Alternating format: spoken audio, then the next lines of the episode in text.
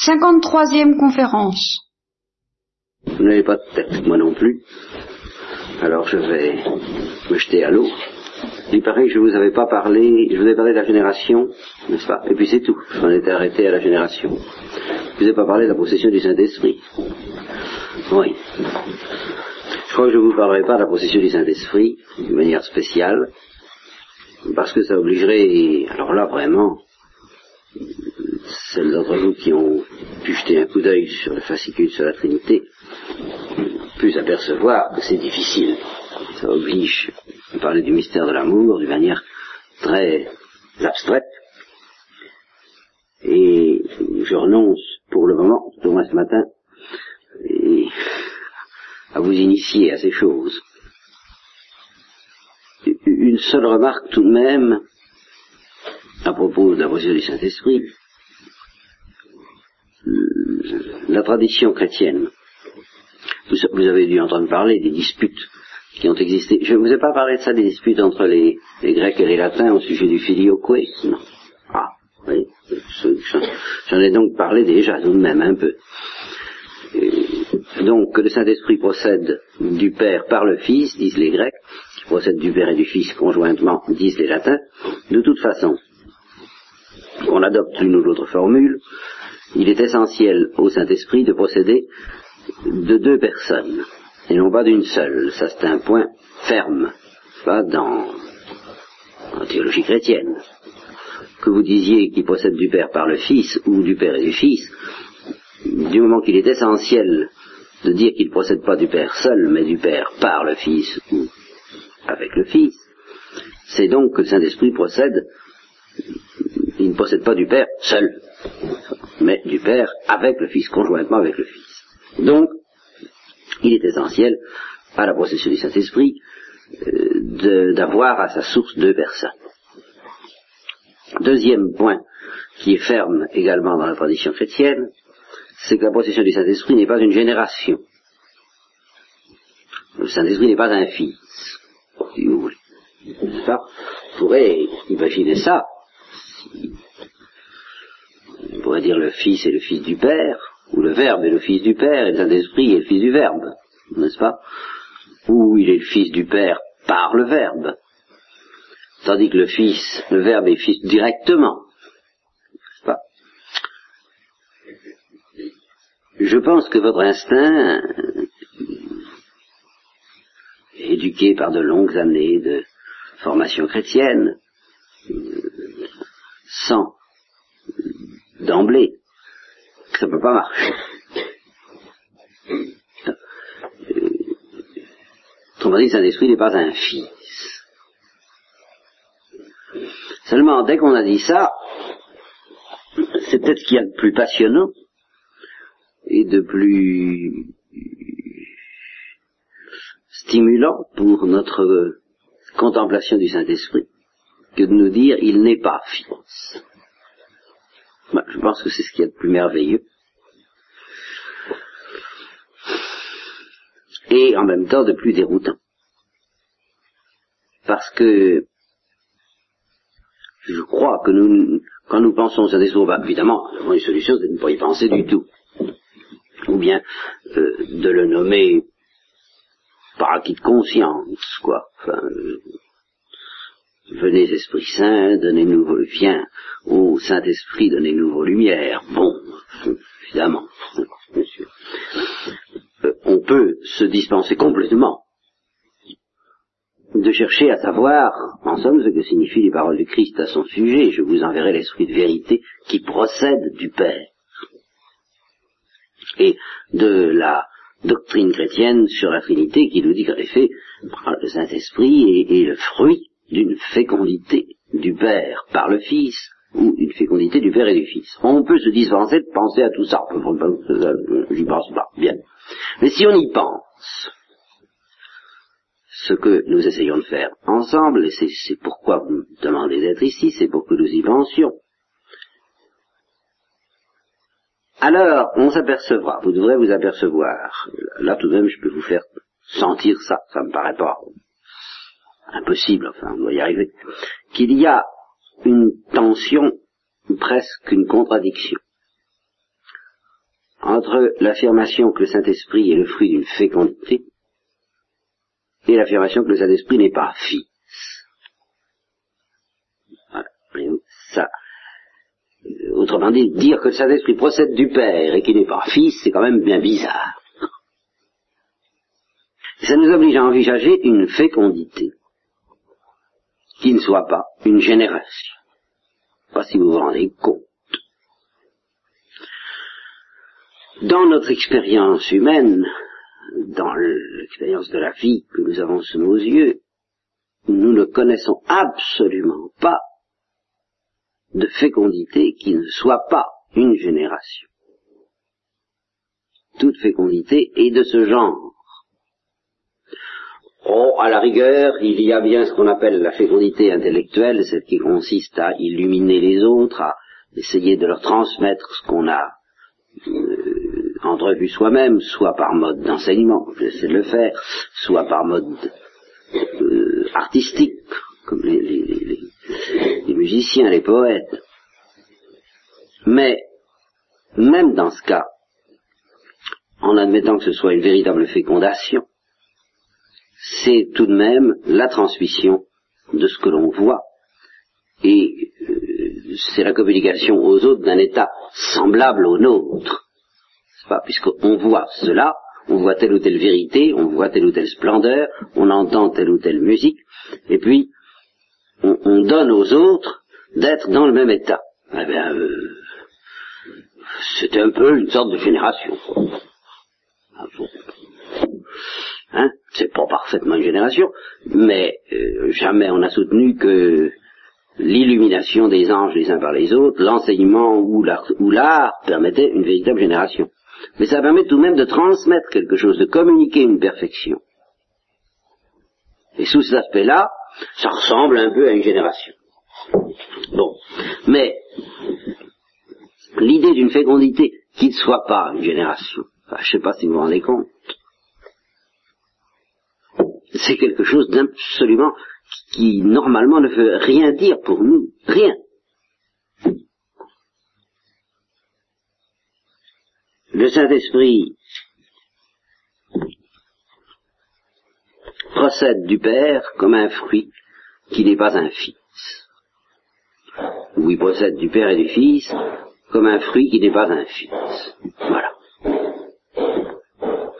Eh bien, dans notre vie humaine, est-ce qu'il existe quoi que ce soit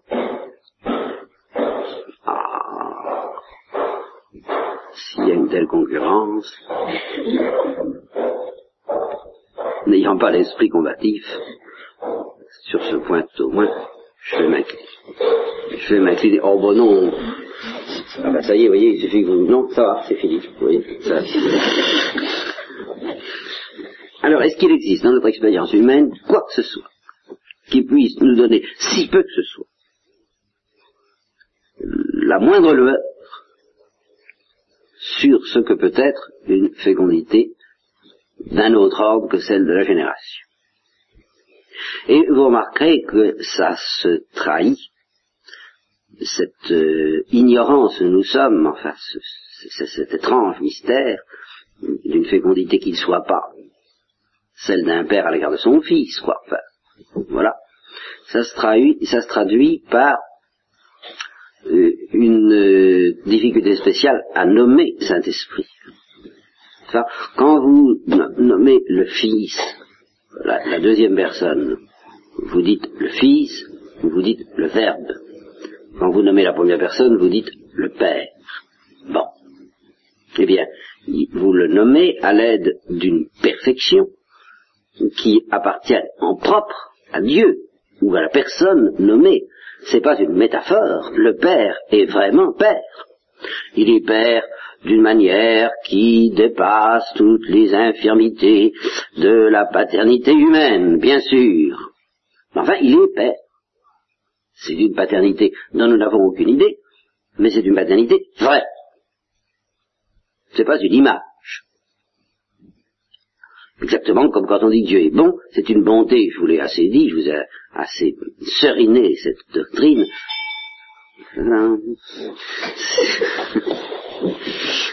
Sur les trois voies Enfin, s'il en reste, on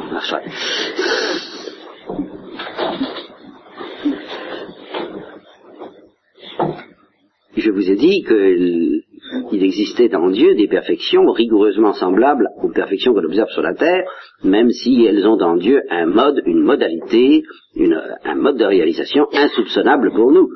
L'intelligence divine mérite vraiment le nom d'intelligence, c'est-à-dire qu'entre l'intelligence des créatures et l'intelligence divine, il y a une similitude profonde dite analogique. N'est-ce pas? Et euh, sans que ça empêche qu'il y ait une immense distance, mais la distance entre l'intelligence divine et l'intelligence créée n'est pas telle que le même mot ne mérite pas d'être employé pour désigner le mystère humain, le mystère créé, et le mystère divin. C'est bien la même chose, hein, selon deux conditions de réalisation très différentes, l'une infinie, l'autre créée, mais tout de même c'est la même chose. Intelligence divine dans un cas, créée dans l'autre, volonté, amour, sagesse, paternité, ben oui, paternité aussi. C'est l'avantage de la foi, de nous offrir en somme des analogies nouvelles sur le mystère de Dieu, mais rigoureuses. Il y a paternité dans le cas de Dieu, paternité dans le cas de la créature. Est-ce que nous méritons réellement euh, d'être dit père? Eh bien oui. Est-ce que Dieu le mérite réellement? Oui aussi. Et cependant, il y a un abîme entre les deux Oui, d'accord. Mais c'est comme pour le bien et l'intelligence. Bon. Si vous parlez fils, pareil, le, le, fils, euh, Jésus-Christ est vraiment le fils de Marie, et il est vraiment le fils du Père. Ben, c'est quand même pas le même sens. C'est justement une des, difficultés qui nous a longtemps arrêtés, euh, c'est de mesurer la distance qui sépare la génération divine de la génération humaine. N'empêche que c'est une vraie génération dans les deux cas. Bon, verbe. Eh bien, quand je parle, j'exprime une pensée intérieure, une parole intérieure qui est, qui est vraiment une parole. Bah, à côté de la parole divine, il y a un abîme, n'empêche que c'est le mot est rigoureusement euh, exact. Vous voulez, c'est ça Dans les deux cas, j'ai le droit et le devoir de parler du verbe, et j'ai le droit et le devoir de parler du, du verbe intérieur, de la pensée humaine aussi. Bon, donc voilà trois mots, père, fils, verbe, qui sont rigoureusement exacts. Pour la troisième personne, vous n'avez rien de ce genre. Vous n'avez plus que des métaphores. Vous dites le souffle, spiritus, ben, il souffle. On peut plus dire qu'il y a un souffle en Dieu pour pouvoir en parler. voilà, hein, c'est vraiment très lointain cette affaire-là. Vous irez euh, consolateur, il n'y a pas de consolation en Dieu pour en parler. C'est par rapport à nous qu'il est dit consolateur. De toute façon, le mot qui semble bien caractéristique de la troisième personne, c'est le mot esprit, spiritus, roi, en hébreu. Eh bien, euh, la roi d'Yahvé, c'est quelque chose qui semble euh, se caractériser par des effets créés. Ça semble relever de l'activité créatrice de Dieu, sanctificatrice peut-être, mais euh, en tout cas, on l'exprime à travers un mot qui n'est pas transposable rigoureusement en Dieu. Souffle, ben non, soufflerie, euh, haleine, tout ce que vous voudrez, euh, respiration, tout ça, on ne voit pas très bien. C'est des images. Donc vous voyez qu'il y a une difficulté spéciale à propos du mystère du Saint-Esprit. C'est précisément d'ailleurs ce fait qu'il y a une difficulté spéciale qui, je l'avoue, pour moi, me paraît spécialement attirant, juste. C'est bien sûr. Plus c'est difficile, plus c'est mystérieux, plus c'est mystérieux, ben, plus on a, on a l'espoir de toucher quelque chose de précieux, forcément. Ceci dit, il faut accepter les conditions de pataugeage, si j'ose dire, que vous connaissez bien en ce moment, euh, et qui implique ici la splendeur du mystère, mais aussi la faiblesse de notre condition humaine, notre intelligence en face de ça. Donc nous devons chercher. On, pourrait s'en tenir à ceci. Au point de vue du catéchisme, d'un catéchisme strict, on pourrait s'en tenir à ceci. On pourrait dire, pour nous, fécondité veut dire génération.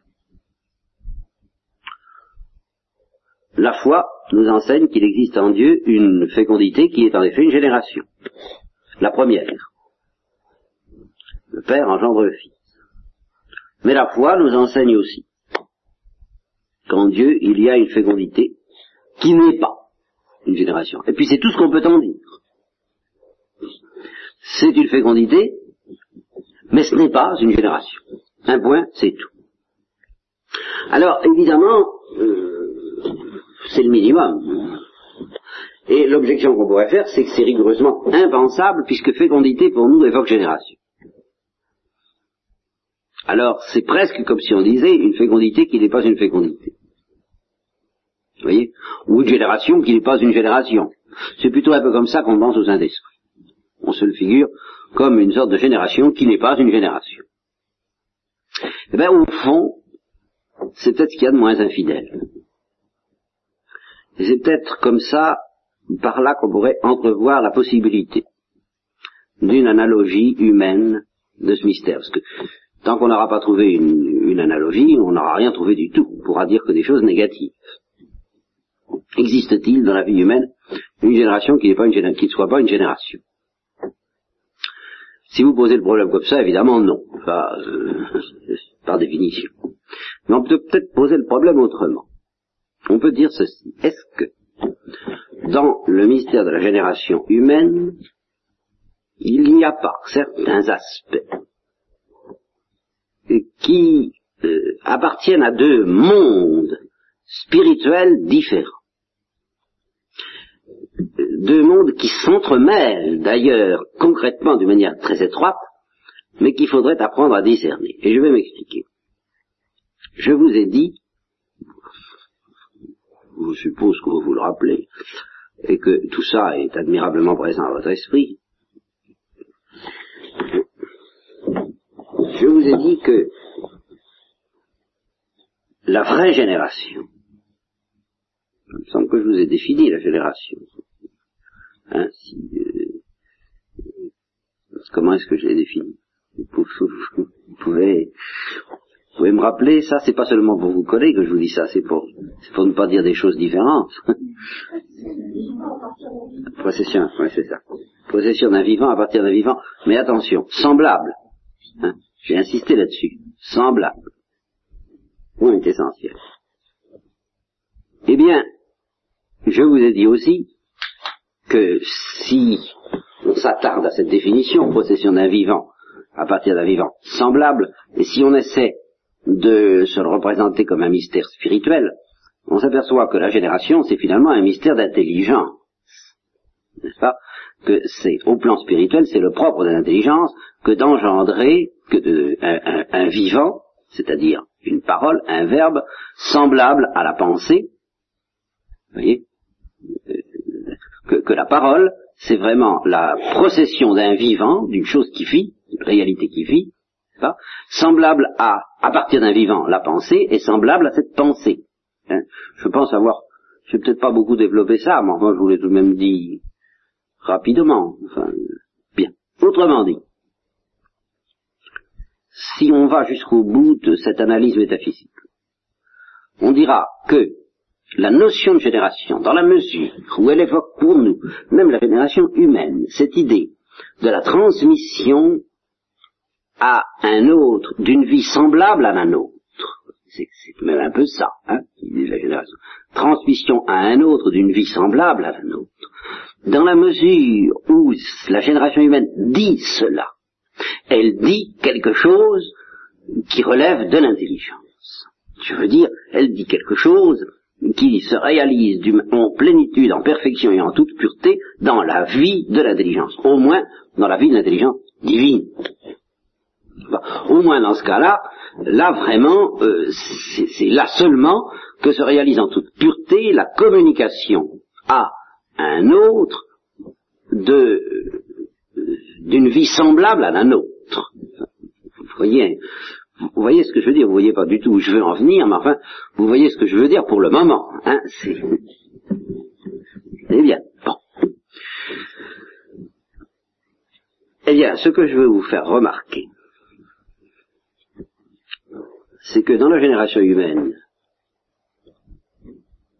il y a un aspect qui échappe à cette analyse. Si vous voulez, cette analyse laisse tomber un aspect fondamental de la génération humaine.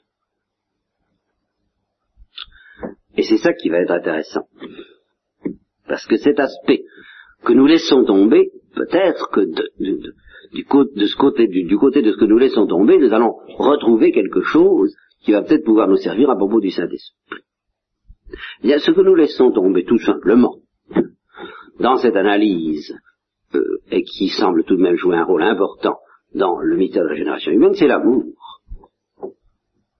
Tout simplement. Il y a tout de même un aspect dans la génération humaine où on peut dire que l'enfant procède de l'amour réciproque des époux. C'est même ça le mystère établi par Dieu qui a voulu qu'il y ait un lien entre l'amour réciproque des époux et leur fécondité. Ah, ça, l'analyse de la génération telle que nous venons de la formuler comme mystère de communication pure et simple à un autre de ce que le Père est, mystère qui s'accomplit dans la solitude, puisque justement le Fils procède d'un seul principe. Ben, il est évident que ça laisse complètement tomber cet aspect de la génération humaine où il semble que l'enfant procède pas seulement euh, du Père et de la pensée du Père, je vous ai assez dit que c'était précisément fort pénible dans certains cas, hein, pour le Père, qui voudrait bien que l'enfant procède de sa pensée. Mais oui, mais seulement ça n'est pas le cas. Mais il y a justement un autre aspect dans le mystère de la génération humaine qui compense en quelque sorte l'imperfection de la génération humaine sous cet angle, à savoir que, ben non, le Fils procède très peu de la pensée du Père, malheureusement, bon, va bien, ça n'a pas, ça n'a pas la valeur d'une génération spirituelle pure, hélas, bon, mais il y a une perfection. Savoir que le Fils procède d'un amour réciproque entre le Père et la Mère. Ah, qu'est-ce que c'est que cette histoire-là? Vous voyez? Alors, intuitivement, vous avez déjà compris, j'ai pas besoin euh, ça entraîne des développements très difficiles. Enfin, intuitivement, vous avez compris.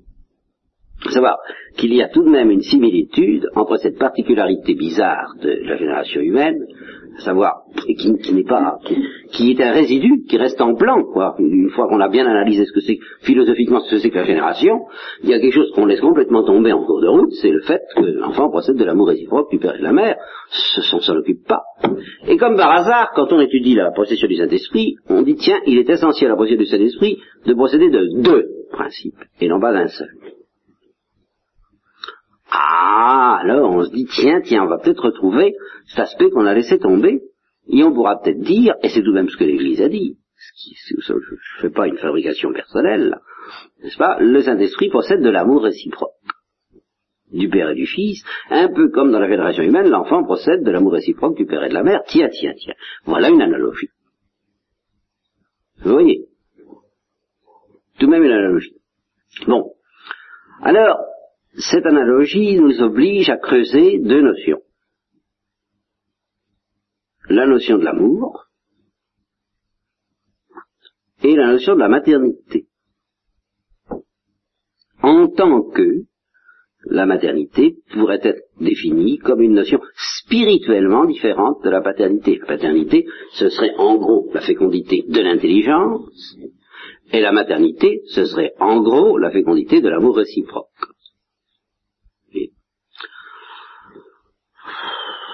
Bon, hein, on peut essayer. Mais dans cette histoire de fécondité de l'amour réciproque, qu'est-ce qui est le plus important? Est-ce que c'est réciproque? Est-ce que c'est amour? Alors, selon les théologiens, il y en a qui ont plutôt insisté sur l'aspect réciproque et d'autres qui ont insisté plutôt sur l'aspect amour, c'est-à-dire les uns ont dit ce qui fait la différence entre la procession du Fils et la procession du Saint-Esprit, c'est que la procession du Fils dépend, au, fond, elle dépend de l'amour aussi bien que de l'intelligence. Le, Père est amour autant qu'intelligence, n'est-ce pas? Seulement, euh, il est seul. Et alors, en tant qu'il est seul, sa fécondité ne peut être comprise qu'à partir de la notion de l'intelligence. C'est tout. Par contre, ce qui fait la différence avec le Saint-Esprit, c'est que lui, euh, il procède du Père et du Fils, qui sont amour et intelligence. Seulement, la notion nouvelle ici, c'est la notion de réciprocité. Et alors, la notion de réciprocité, évidemment, concerne plus euh, l'amour que la connaissance. Bon, euh, un certain Hugues de Saint-Victor, ou Richard, je ne sais jamais si c'est Hugues ou Richard, parce qu'ils ont deux aussi. Et l'un comme l'autre sont deux théologiens très profonds, trop, trop mal connus maintenant, c'est un peu regrettable, du Moyen Âge. Hugues de Saint-Victor, Richard de Saint-Victor. Bien. Et alors en face, il y a Saint Anselme. Ah, Saint Anselme qui appartient davantage à la tradition et qui lui dit non, non, c'est pas ça la différence fondamentale, c'est que euh, dans la vénération du Fils, ce qui est fécond, c'est l'intelligence divine. Bon. Et dans la procession du Saint-Esprit, ce qui est fécond, c'est l'amour divin, indépendamment de la question de réciprocité. ça veut dire le Fils procède par mode d'intelligence et le Saint-Esprit par mode d'amour. Ou plutôt le Père engendre le Fils par mode d'intelligence, c'est l'intelligence qui profère un verbe, tout simplement.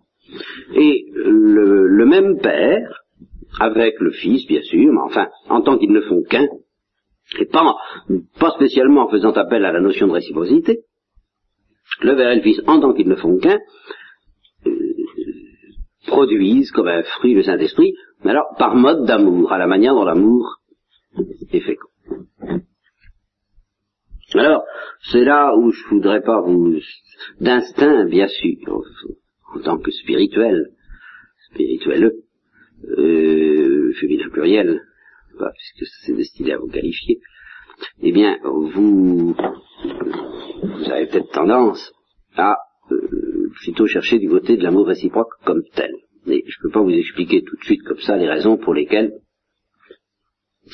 le fait qu'on fasse appel à deux principes et à l'amour réciproque des deux principes n'avance à rien pour justifier l'existence d'une fécondité d'un type nouveau, si la notion d'amour, à elle toute seule, ne suffit pas à évoquer pour nous l'existence d'un nouveau type de fécondité. Autrement dit,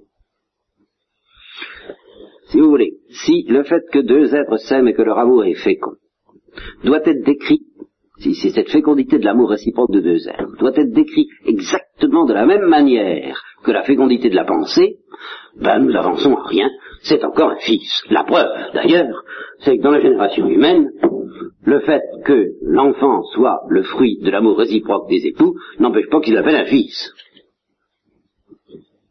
Ah bah, à cause de ça, ils ne diront pas, ah non, c'est pas notre fils, c'est le spiritus, ou je sais pas quoi, moi. Hein. Ah, pas du tout.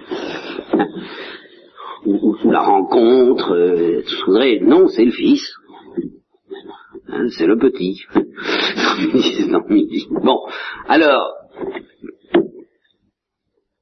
nous ne sommes pas avancés. Je voudrais que vous compreniez. C'est que là, il y a une, il y a des intuitions spirituelles, mais il y a des exigences intellectuelles, et les unes sont en soutiennent les autres. Enfin, tout ça, ça, se tient. Si vous voulez bénéficier de l'intuition, la splendeur de l'intuition spirituelle qui correspond à la fécondité originale du Saint-Esprit, il faut faire un effort intellectuel. Il faut, faut même que ça signifie quelque chose. Eh bien, intellectuellement parlant, nous, nous, arrivons à tirer quelque chose de l'analogie de l'amour des époux dans la mesure où nous découvrirons dans le mystère de l'amour, même en tant qu'amour et indépendamment de la réciprocité, un type de fécondité nouveau qui n'est plus une génération. Si nous y arrivons, ça marchera. Si nous n'y arrivons pas, zéro. Comprenez?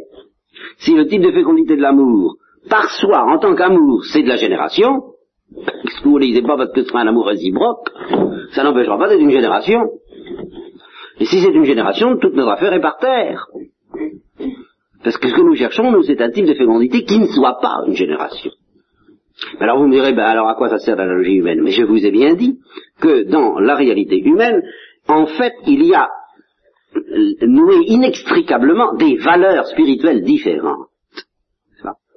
Des valeurs de génération, et puis, et puis peut-être autre chose. Voilà, peut-être autre chose.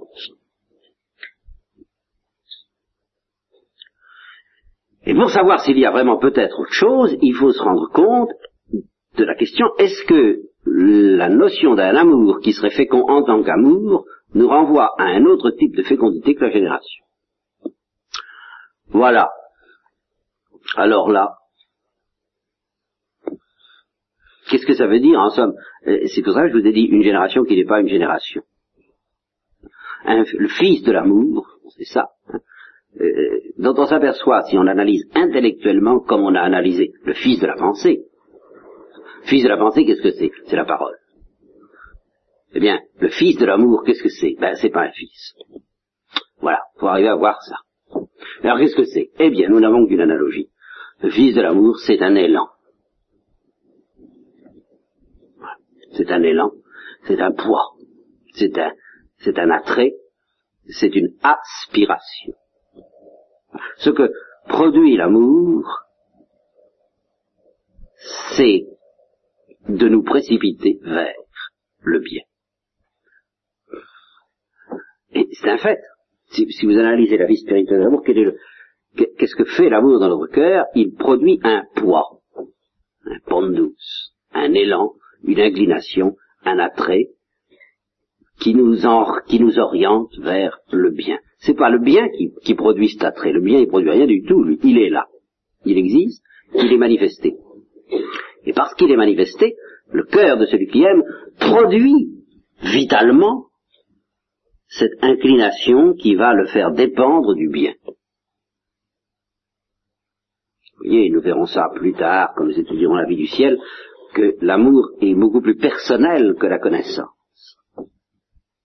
Parce que la connaissance, elle est beaucoup plus passive à l'égard de la lumière que l'amour n'est passif à l'égard du bien.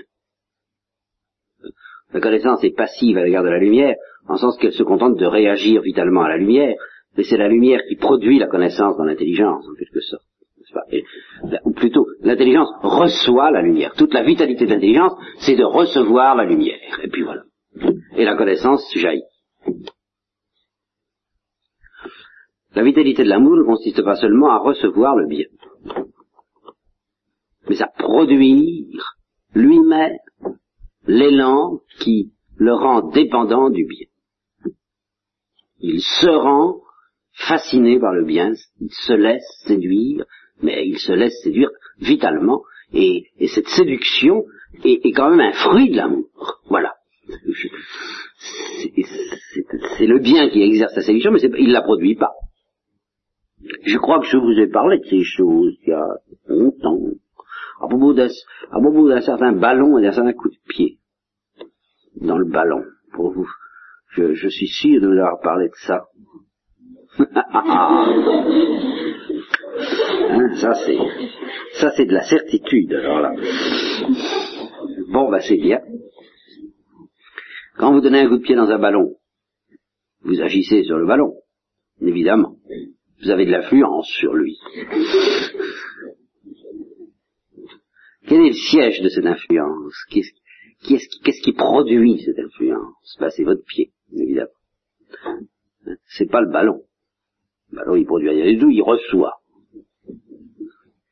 Bon. Mais alors, où, vous allez peut-être vous souvenir que je vous ai tout de même parlé un peu de cette histoire-là, c'est à propos de, des confitures et du Saint-Sacrement. Ah, tout de même, alors, le, mouvement du ballon dépend, de votre pied. Bien. Le mouvement de ceux qui prennent le train pour aller dans cette communauté où, à la fois, on fabrique des confitures et on expose le Saint-Sacrement en permanence, c'est une double particularité de cette communauté. Alors, je vous le disais, il y a des gens qui prennent le train parce qu'il y a le Saint-Sacrement exposé, et qui vont adorer le Saint-Sacrement, et puis il y a des gens qui prennent le train pour leur acheter des confitures. Quelquefois, ça ne s'exclut pas d'ailleurs. C'est pas interdit. Mais dans les deux cas, dans les deux cas, les gens prennent le train parce qu'ils sont attirés par le Saint-Sacrement ou par les confitures. Par le Saint-Sacrement, c'est un attrait surnaturel. Par les confitures, c'est un attrait naturel, n'est-ce pas? Mais le mécanisme est le même. Philosophiquement parlant, la bizarrerie est la même. À savoir que, c'est ça la grande différence, c'est que ni le Saint-Sacrement les confitures n'envoient le moindre coup de pied à ceux qui prennent le train. Et cependant, ils sont bien cause de leur mouvement. De sorte qu'il y a une très grande différence entre la manière dont votre pied est la cause du mouvement du ballon et la manière dont les confitures sont la cause du mouvement de ceux qui prennent le train. Alors, en quoi consiste cette différence? Je vous ai dit, quel est le siège de l'influence exercée par votre pied sur le ballon? Dans l'action même de votre pied. C'est parce que votre pied agit que le ballon subit cette influence. Maintenant, je vous demande, quel est le siège de l'influence exercée par les confitures sur ceux qui prennent le train? Où est-elle Eh bien, elle n'est pas dans les confitures. Elle est dans le cœur de ceux qui aiment. Vous voyez, c'est eux qui produisent cette influence en aimant. En disant miam, ben. Vous voyez, c'est. Et pour le Saint-Sacrement, c'est la même chose. Le Saint-Sacrement ne fait rien, si ce n'est en tant qu'il est Dieu et qu'il produit en nous toutes, sortes de choses. Mais en tant qu'il c'est un bien et qu'il nous attire, c'est nous qui l'aimons, et c'est parce que nous l'aimons qu'il nous attire. Si nous l'aimons pas, il fera rien. Tandis que le ballon, que ça lui plaise ou que ça lui plaise pas, vous tapez dedans. Il n'a rien à faire, le ballon, pour être influencé par vous. C'est vous qui agissez. Tandis que, dans le cas de l'amour, c'est celui qui est attiré qui produit l'attraction dont il subit l'effet. Il se laisse envoûter, justement. Mais c'est lui qui produit l'envoûtement. C'est pas, l'autre ne fait rien. Il agit par mode de bien, ce que saint Thomas dit, la causalité finale consiste à être désiré. Vous voyez, c'est au passif. Et c'est tout. Donc de la part de celui qui aime, elle consiste à produire cette inclination en aimant. Eh ben, cette petite analyse, qui évidemment n'est pas très, enfin qui est assez parce qu'il s'agit justement de la saveur, et qu'on se demande qu'est-ce qui produit la saveur. C'est pour ça que c'est pas le bien qui produit la saveur, c'est celui qui aime. C'est ça qui est très... En aimant vitalement, il produit cette saveur qui l'enchaîne au bien. Il construit lui-même les chaînes qui l'attire vers le bien.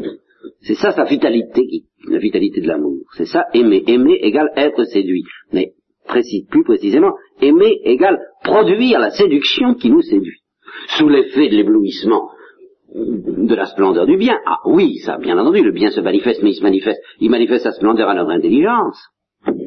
Sa saveur, il ne la manifeste que c'est nous qui la produisons d'une certaine manière, en l'aimant. Eh bien, c'est ce genre de vitalité-là. Dont saint Thomas s'est demandé, est-ce qu'elle n'aurait pas un fruit, elle aussi? Comme l'impensé a un fruit qui s'appelle le verbe, est-ce qu'on ne peut pas penser que cette vitalité de l'amour a un fruit qui s'appelle précisément l'élan, le douce, l'aspiration, l'attrait, la séduction, tout ce que vous voudrez. Eh bien, c'est pas un fils, ça. C'est pas un fils. Jean de Saint dit c'est un impulsus infinitus, en Dieu. C'est une précipitation infinie de la volonté vers le bien, mais une précipitation produite par la volonté elle-même. Inspirée. Alors, c'est pas un fils. Ce n'est pas une similitude ni de l'amour ni du bien. Non, c'est un élan de l'amour vers le bien. Et c'est un élan produit par l'amour même pour que je vous ce truc-là, ce n'est pas une image du bien ni de l'amour, c'est autre chose. C'est un vent de folie. C'est un vent de folie. L'amour produit un vent de folie.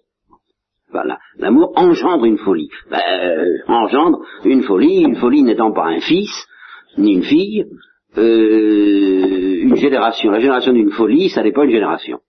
Donc ça répond bien à ce que nous cherchions. C'est une génération qui n'est pas une génération.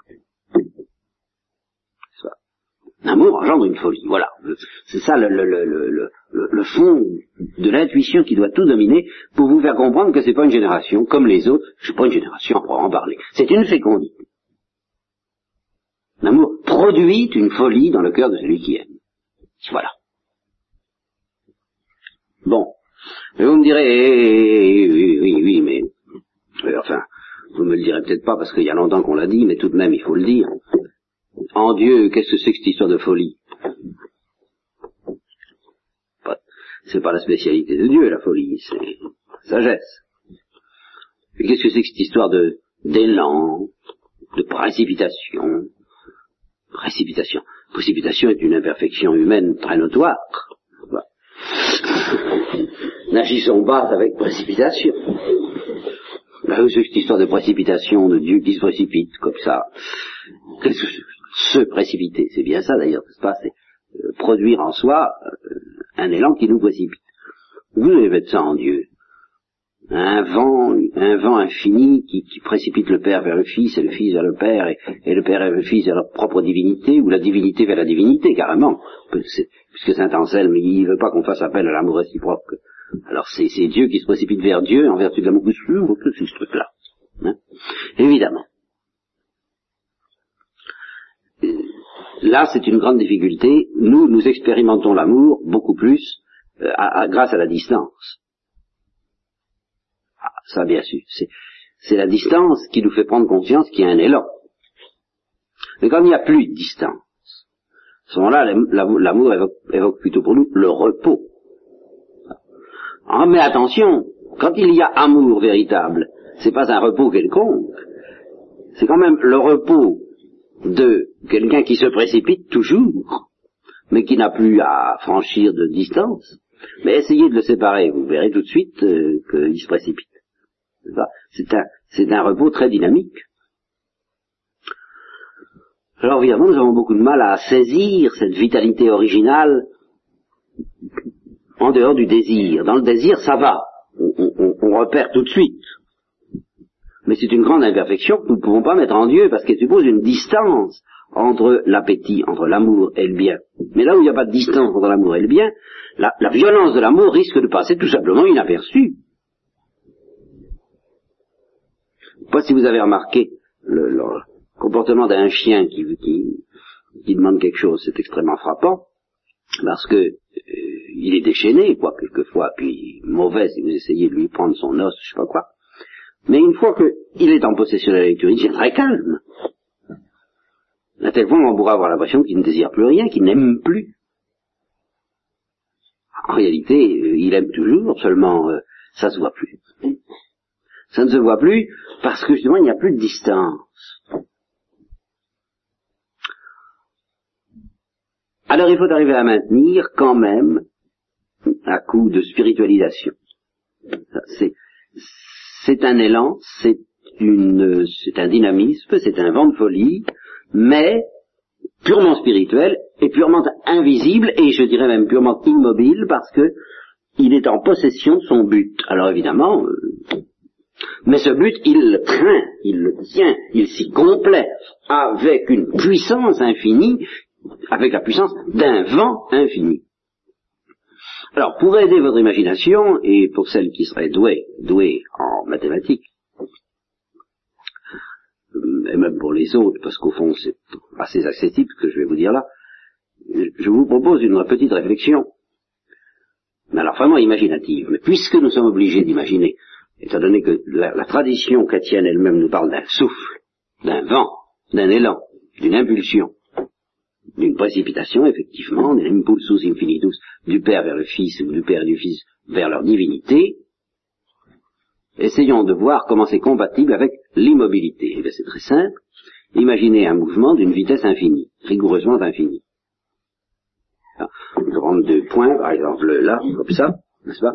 Imaginez un point qui circule entre les deux extrémités, mais à une vitesse infinie. Ben, il serait évidemment partout à la fois, si la vitesse est rigoureusement infinie. Il sera donc partout à la fois.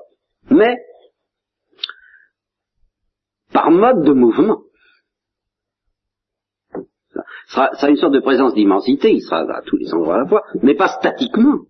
pas d'une manière immobile, parce qu'il faut imaginer un mouvement qui va de plus en plus vite, et puis qui à la fin, à force d'aller de plus en plus vite, devient, devient euh, une vitesse infinie.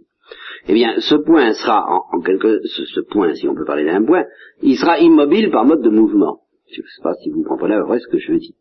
À force d'aller vite, eh bien, il sera partout à la fois, il n'aura donc plus aucune distance à franchir, il n'y aura plus cette imperfection du mouvement qui consiste à tendre, mais il y aura toute la perfection dynamique de cet élan.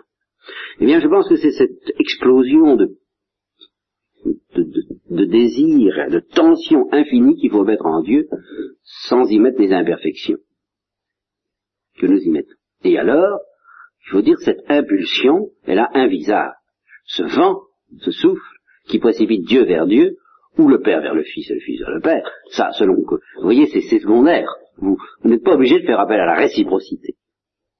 Ce qu'il faut, c'est faire appel à, l'amour, à l'élan. Que ce soit euh, l'élan qui précipite Dieu vers Dieu ou le Père vers le Fils et réciproquement, eh bien, il a un visage, mon Dieu. Comme la parole a un visage. Mais ce qui a un visage, faites attention, ce n'est pas la rencontre du Père et du Fils. C'est l'élan qui les précipite l'un vers l'autre et qui provoque la rencontre, qui veut la rencontre. Ce n'est pas le repos de Dieu en Dieu, ce n'est pas la, coïncidence, la possession de Dieu par Dieu. Non, c'est le fait que Dieu y trouve du goût à cette possession. C'est ça l'élan. C'est ça l'amour, et c'est ça qui a un visage qui s'appelle précisément le souffle. Vous voyez en quel sens Le souffle, c'est-à-dire la folie d'amour infini de Dieu pour Dieu. Et je dis de Dieu pour Dieu. Alors qu'en en plus il y ait cette nuance de réciprocité entre le Père et le Fils, bien sûr. Mais initialement, c'est ça. Voilà.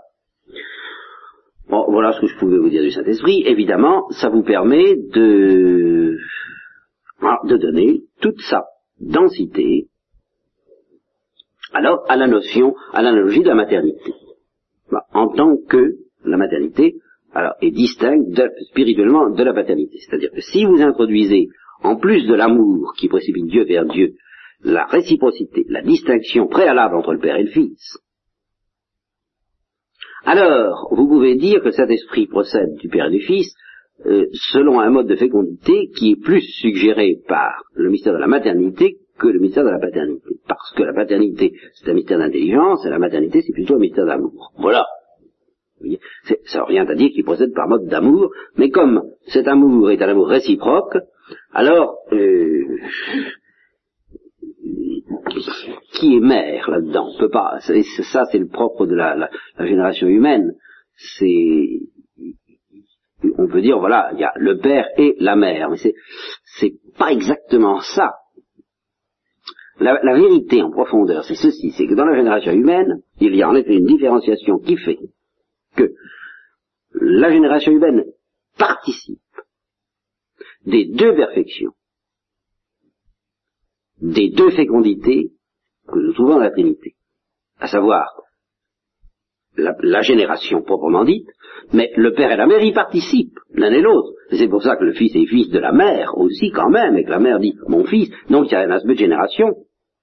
Mais le père participe davantage à l'aspect génération et la mère davantage à l'aspect maternité, à l'aspect amour. Et alors, sous cet aspect-là, le fils est, moins le fils que euh, l'amour même. Euh, le, visage même de l'amour, de l'amour, qui se trouve être réciproque, mais la mère, si vous voulez, sent davantage qu'il y a dans le mystère qui préside à la vénération de son fils autre chose qu'une parole. Voilà. Vous voulez, c'est ça. Mais un amour réciproque. Et alors, ça permet de comprendre pourquoi, incontestablement, dans la tradition de l'Église, on a conçu toujours une affinité entre le mystère du Saint-Esprit et euh, le mystère de la maternité. On parle de l'action maternelle du Saint-Esprit. C'est tout simplement parce que la fécondité du Saint-Esprit est une fécondité d'ordre de l'amour. Et puis, et puis, et puis, je vous ai pas encore tout dit sur la région de maternité, c'est pas fini, il faudra que je vous... Je vous ai parlé de l'esprit d'enfance, oui, je y reviendrai, enfin, ça fait. Alors, nous comprendrons mieux à ce moment-là ce que ça peut vouloir dire. Mais déjà, on peut entrevoir. c'est un fait, quoi. Ça, c'est un fait que la tradition de l'Église a toujours senti cela. Et d'autre part, elle a également senti, non seulement la tradition de l'Église, mais c'est dit dans l'Évangile, qu'il y a une affinité entre le mystère du Saint-Esprit et le de la Sainte Vierge. Et là encore, ben, cette affinité entre la procession du Saint-Esprit et l'amour, le mystère de l'amour, qui alors est, ferme dans la tradition de l'Église, si vous y ajoutez la réciprocité d'amour du Père et du Fils, et que vous osez prononcer à ce moment-là le mot de maternité, quelque chose qui est de l'ordre de ce que, de ce à quoi participe la maternité, sur Terre, eh bien vous comprenez mieux. Vous pouvez dire oui, oui, oui il doit y avoir quelque chose. je peux vous en dire plus, moi. Hein, ça, je pourrais vous en dire plus quand j'aurais parlé davantage alors de, euh, de ce qu'est l'esprit d'enfance et du lien qui existe entre l'esprit d'enfance et la notion de maternité, car il y a un lien euh, strict entre les deux. L'esprit d'enfance ne peut pas se définir uniquement euh, face à une paternité. L'esprit d'enfance doit se définir face à la maternité, définie alors comme encore quelque chose dont je ne vous ai pas parlé pour le moment, mais je vous parlerai plus tard. Enfin, déjà, vous avez de quoi